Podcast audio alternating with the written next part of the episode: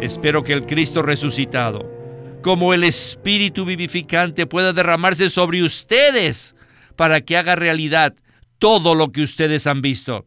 De esa manera podrán disfrutarle verdaderamente como el reemplazo universal. Bienvenidos al estudio Vida de la Biblia con Winnesley. Esperamos que este estudio vida los introduzca en un disfrute más profundo de las escrituras y de nuestro querido y precioso Señor Jesús. Visítenos en nuestra página de internet radiolsm.com y allí podrán escuchar gratuitamente todos los programas radiales del Estudio Vida. En este mensaje del Estudio Vida del libro de Marcos, consideraremos a la luz de la revelación divina la muerte del Señor Jesús como un proceso por el cual nosotros también hemos pasado. Durante el periodo de su servicio evangélico, el Señor Jesús estuvo viajando hacia el norte, desde Galilea hacia Cesarea de Filipo, que está al lado del monte de Hermón. Luego regresó al sur, hacia la ciudad de Jerusalén. Durante este viaje, que tomó unos tres años, lo acompañó un pequeño grupo de discípulos fieles, tales como Pedro, Juan y Jacobo. Durante este periodo, ellos fueron testigos de los milagros, las enseñanzas, las sanaciones y la manera como él trató con sus opositores religiosos. Como aquellos que deseamos conocerlo a él y su palabra actualmente, necesitamos darnos cuenta que esta larga jornada y todas las cosas que sucedieron no fueron al azar. La intención del Señor desde el principio fue llegar a Jerusalén, que era la capital religiosa, cultural y gubernamental del pueblo judío. El Señor debía morir en Jerusalén en un mes específico y en un día señalado para ser ofrecido como el Cordero de Dios, y así cumplir con su muerte redentora y todo inclusiva. Por otro lado, también necesitamos darnos cuenta que todos los eventos que precedieron a su muerte eran parte de la preparación del Señor y también de los discípulos para que no fueran simplemente testigos, sino aquellos que también pasaran a través de su muerte para entrar en la realidad de su resurrección. Por ello, el título de este mensaje es Estar en la muerte, la resurrección y la ascensión de Cristo. Y en esta oportunidad hemos invitado a Guido Olivares para hablar acerca de los seis días previos a la crucifixión del Señor, lo cual fue un periodo de preparación muy intenso.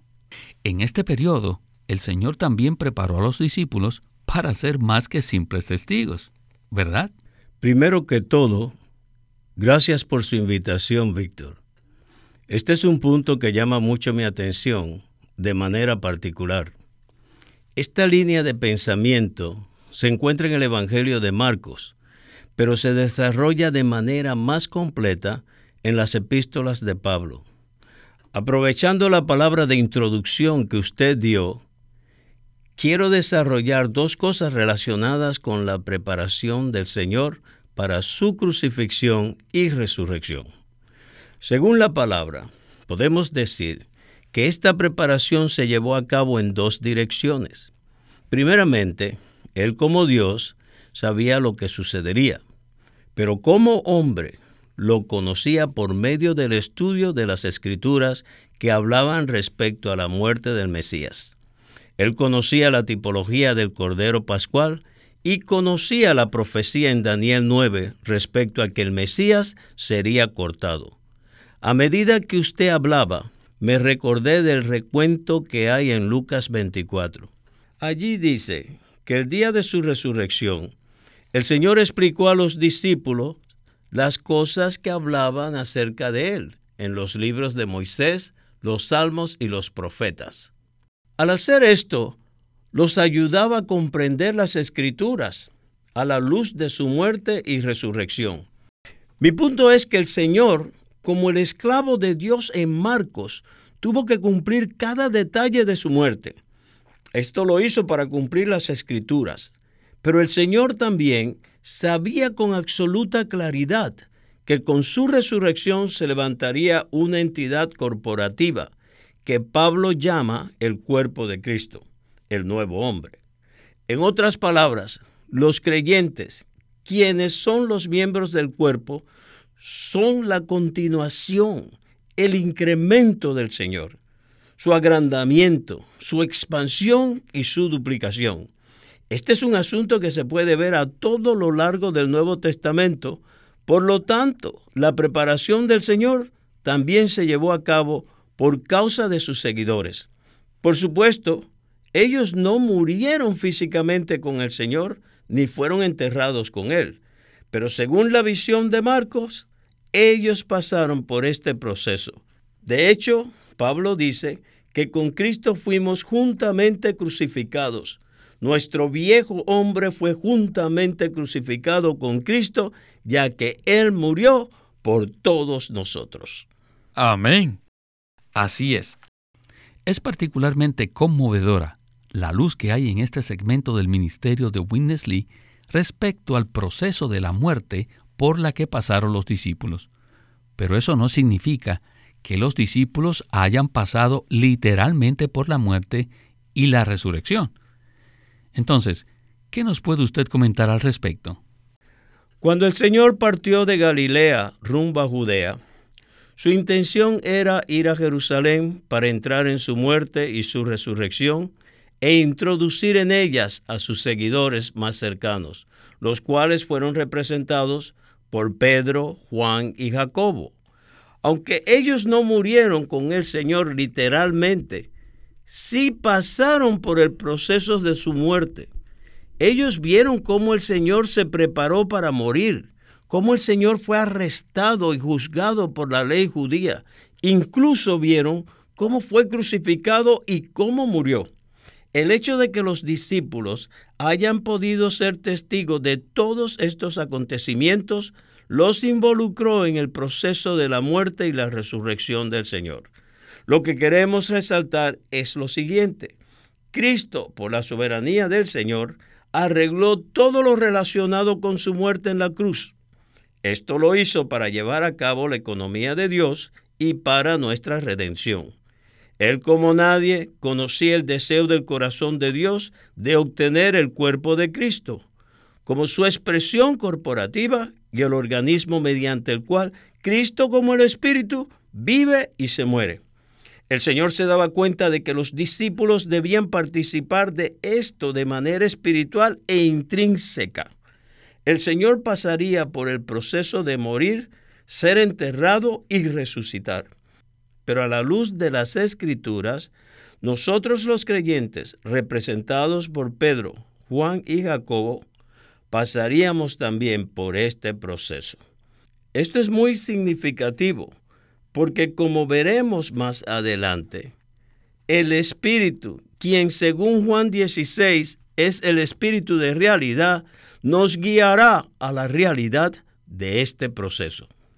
Nosotros, 20 siglos después, pasaremos por el proceso de la muerte, la resurrección y ascensión del Señor por el Espíritu, en el Espíritu y a través del Espíritu.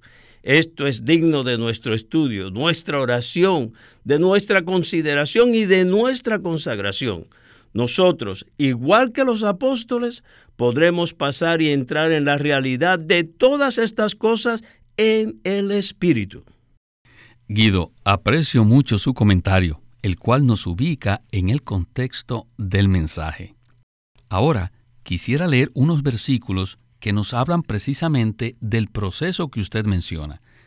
En Romanos capítulo 6, versículos del 3 al 4, dice lo siguiente, ¿O ignoráis que todos los que hemos sido bautizados en Cristo Jesús, hemos sido bautizados en su muerte? Hemos sido, pues, sepultados juntamente con Él en su muerte por el bautismo, a fin de que como Cristo resucitó de los muertos por la gloria del Padre, así también nosotros andemos en novedad de vida. Con estos versículos estamos listos para ir al primer segmento del mensaje para escuchar a Witness Lee y el estudio Vida de Marcos. Adelante. Si leemos cuidadosamente el libro de Marcos, página por página, veremos la visión de cómo Pedro, Juan y Jacobo siguieron al Señor en cada paso que Él tomó en la tierra.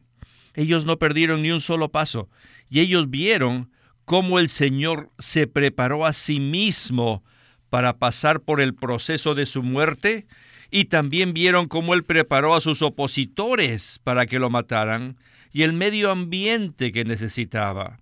Ellos vieron cómo el Señor fue arrestado y ellos vieron cómo el Señor fue juzgado y cómo fue perseguido, cómo Él fue escarnecido y cómo fue llevado como un cordero al matadero. Ellos vieron cómo clavaron al Señor en la cruz y cómo Él permaneció allí durante seis horas. Ellos vieron todo. ¿Ven esto?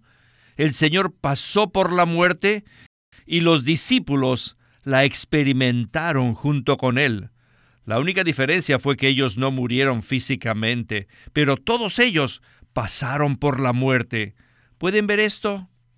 Les menciono esto para mostrarles que cuando leemos un evangelio como este, no simplemente debemos leerlo como una historia, no solo debemos tener el deseo de aprender algunas doctrinas, sino que debemos darnos cuenta que esta es una obra, una visión tras otra que debemos seguir. Debemos seguir todas las visiones una tras otra. Sí, es verdad que nosotros no morimos en la cruz, pero nosotros pasamos por su crucifixión. Y después de ver todas estas visiones, cuando llegó el día de Pentecostés, el Salvador esclavo se hizo el Espíritu vivificante y fue derramado sobre aquellos todos aquellos que habían visto estas visiones, y por medio de este derramamiento del Espíritu, después de haberse puesto sobre todos aquellos que vieron las visiones, estos 120 recibieron la realidad de todas las visiones que habían visto. Maya, espero que el Cristo resucitado, como el Espíritu vivificante, pueda derramarse sobre ustedes para que haga realidad todo lo que ustedes han visto.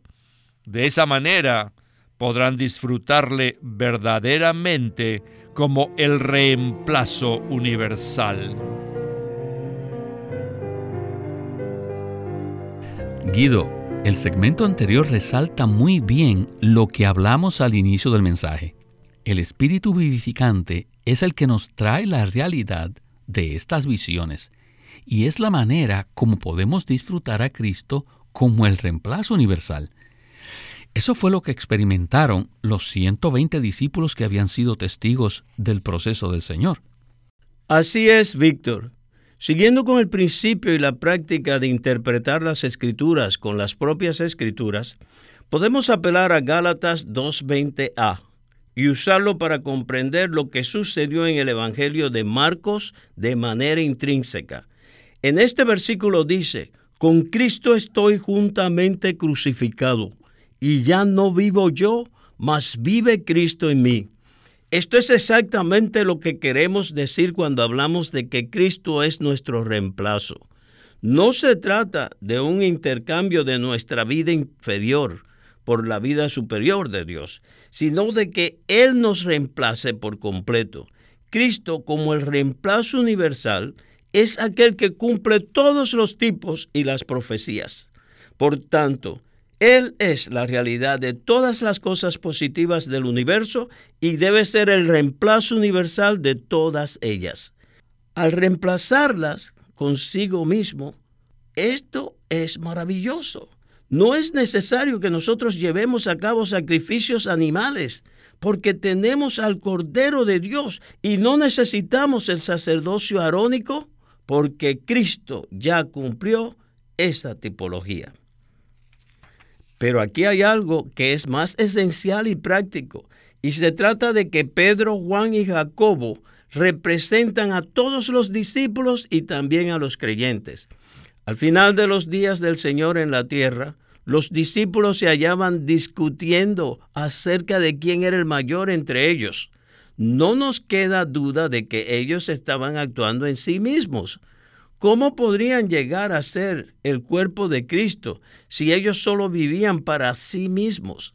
Bueno, ese yo, entre comillas, fue llevado a la cruz juntamente con Cristo para que en resurrección pudiera vivir junto con el Espíritu vivificante y llegar a ser el nuevo hombre.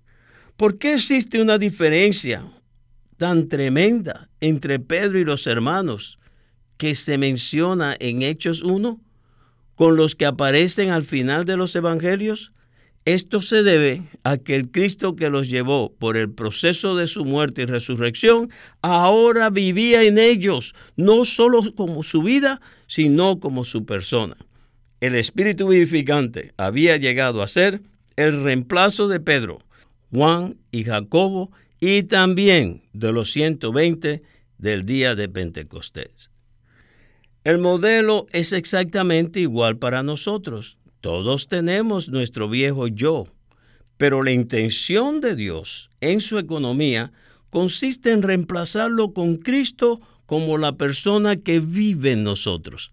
Para cubrir esta necesidad, no solo se requiere de la muerte y la resurrección de Cristo, sino también de nuestra participación en ella, al pasar por el mismo proceso por el cual pasaron los discípulos.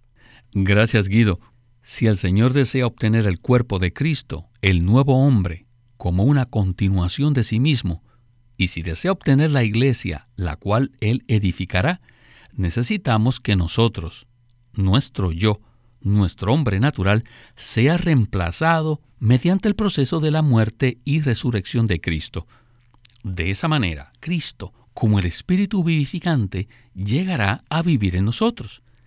Esta es una luz tremenda que encontramos en este pasaje del Evangelio de Marcos y es parte del ministerio de Witness Esta visión conecta el Evangelio de Marcos con las epístolas de Pablo, quien nos da una visión intrínseca de lo que sucedió cuando Cristo fue crucificado y resucitado.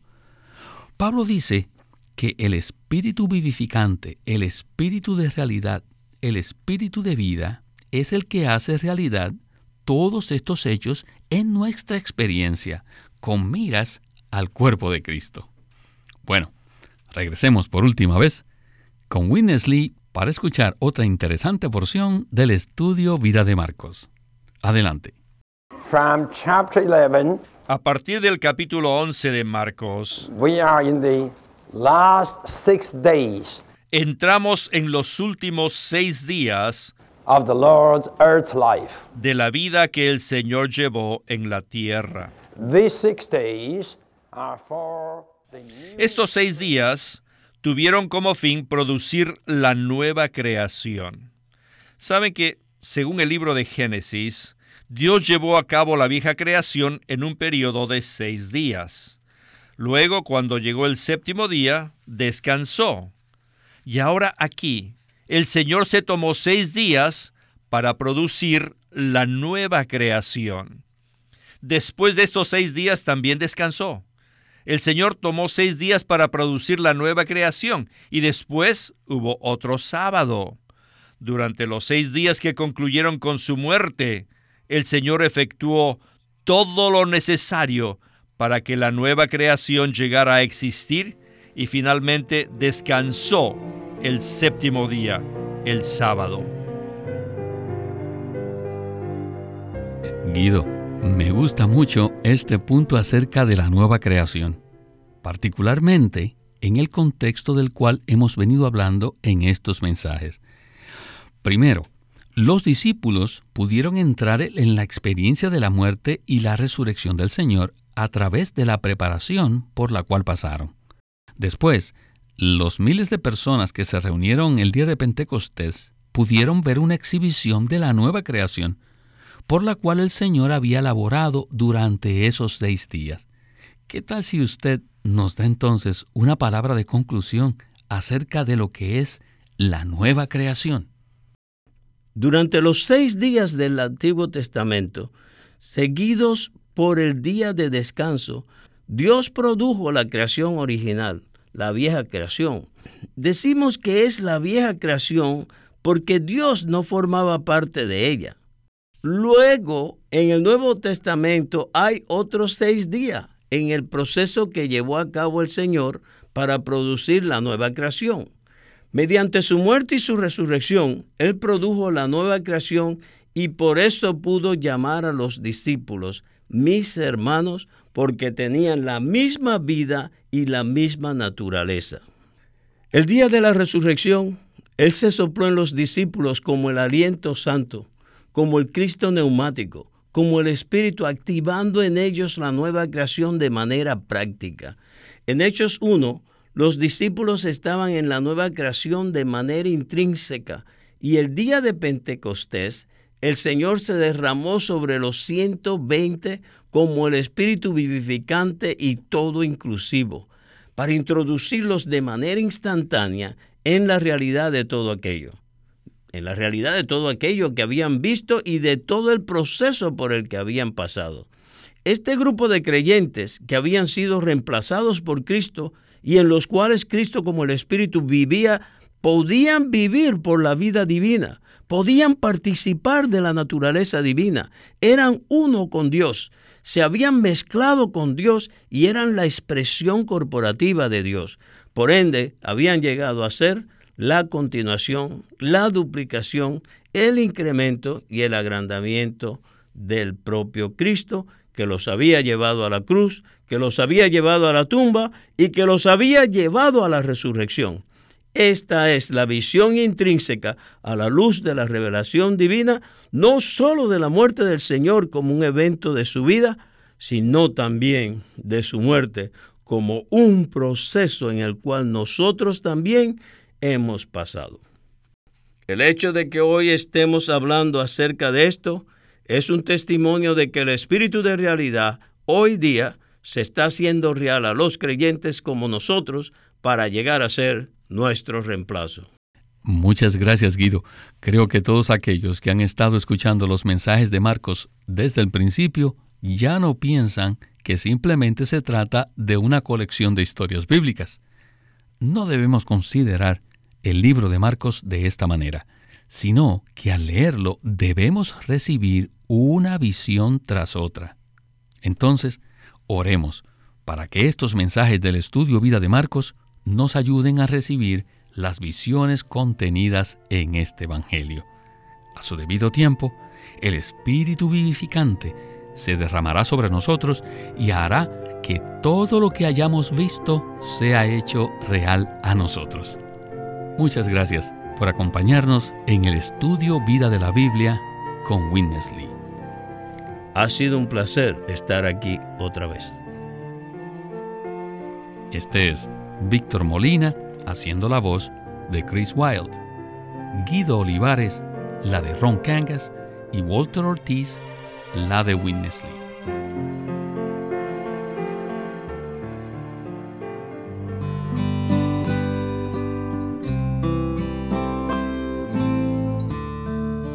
La autoridad y la sumisión es un libro clásico de Watchman Nee sobre la autoridad que Dios tiene y lo crucial que es la autoridad y la sumisión para llevar a cabo la voluntad de Dios. Este libro fue publicado antes con el título La autoridad espiritual y ahora LSM lo presenta con el título original que es La autoridad y la sumisión. Y en esta edición se incluye una parte traducida del chino que trata de la autoridad que Dios delega. Este libro tiene 20 capítulos y abarca muchos aspectos de lo que es el gran tema de la autoridad de Dios, la autoridad y la sumisión por Watchman Nee. Living Stream Ministry es una casa publicadora de los libros de Watchman Nee y Witness Lee. Watchman Nee llegó a ser cristiano en la China continental en 1920 a los 17 años de edad y ese mismo año comenzó a producir sus primeros escritos. En casi 30 años de ministerio se demostró claramente que él era un don especial que el Señor dio a su cuerpo con el fin de adelantar su obra en esta era. En 1952 fue encarcelado por su fe en Cristo y permaneció en la prisión hasta su muerte en 1972. Sus palabras, sus escritos, continúan siendo una rica fuente de revelación y provisión espiritual para el pueblo cristiano de todo el mundo. Witness Lee nació en 1905 y fue criado en una familia cristiana. A la edad de 19 años fue completamente capturado para Cristo, a quien se entregó incondicionalmente para predicar el Evangelio el resto de su vida. Él nos ha dejado una presentación prolífica de la verdad en la Biblia y su obra principal, el estudio vida de la Biblia, tiene más de 25.000 páginas de comentarios de todos los libros de la Biblia, desde el punto de vista del disfrute de Dios que los creyentes deben tener y de la experiencia de la vida divina en Cristo por medio del Espíritu Santo. También fue el editor principal de una nueva traducción de la Biblia en chino llamada La Versión Recobro, la que también está en español y otras lenguas. Esta contiene un gran número de notas explicatorias y referencias marginales que son muy espirituales. En 1965, el hermano Lee estableció el Living Stream Ministry, una corporación sin fines de lucro en Anaheim que oficialmente representa el ministerio de Watchman Nee como el de sí mismo. Este ministerio enfatiza la experiencia de Cristo como vida y la unidad práctica de los creyentes.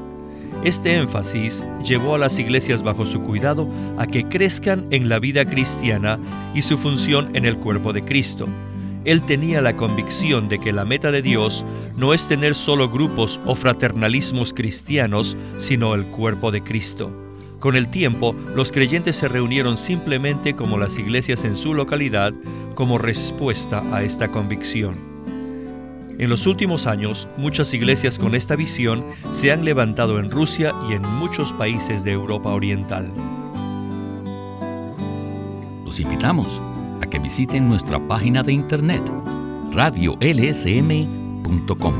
Allí podrán escuchar gratuitamente todos los programas radiales del Estudio Vida. Una vez más, radiolsm.com. O llámenos a nuestro teléfono gratuito 1-800-810-1149. 1-800-810-1149. Además, si desean, pueden comunicarse con nosotros enviándonos un correo electrónico a estudiovida.lsm.org. Una vez más, estudiovida.lsm.org.